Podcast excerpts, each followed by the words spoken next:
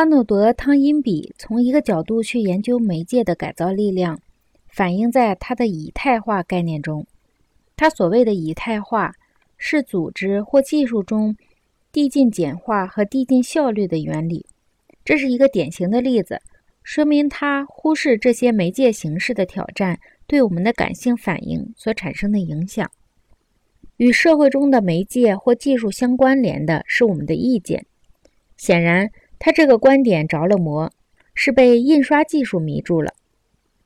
因为在一个有文字的、形态统一的社会里，人们对多种多样、非连续性的力量已经丧失了敏锐的感觉。人获得了第三向度和个人观点的幻觉，这是他自恋固着的组成部分。他完全与布莱克或圣经诗篇作者敏锐的知觉隔离起来了。我们自身变成我们观察的对象。今天，如果我们想在自己的文化中认清方向，就有必要与某一种技术形式所产生的偏颇和压力保持距离。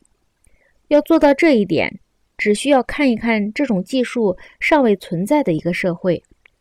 或者他尚不为人所知的一个历史时期就足够了。施拉姆教授在其大作《电视对儿童生活的影响》里就使用了这种策略。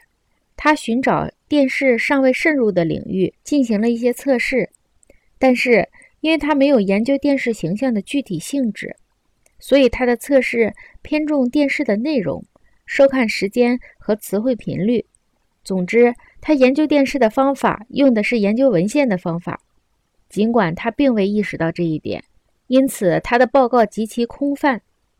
即使倒回到公元一五零零年，用这样的方法去研究印刷书籍对儿童或成人生活的影响，他也不可能发现印刷术给个人心理和社会心理带来的变化。印刷术在十六世纪造就了个人主义和民族主义。程序分析和内容分析在弄清这些媒介的魔力或潜在威力方面都不可能提供任何线索。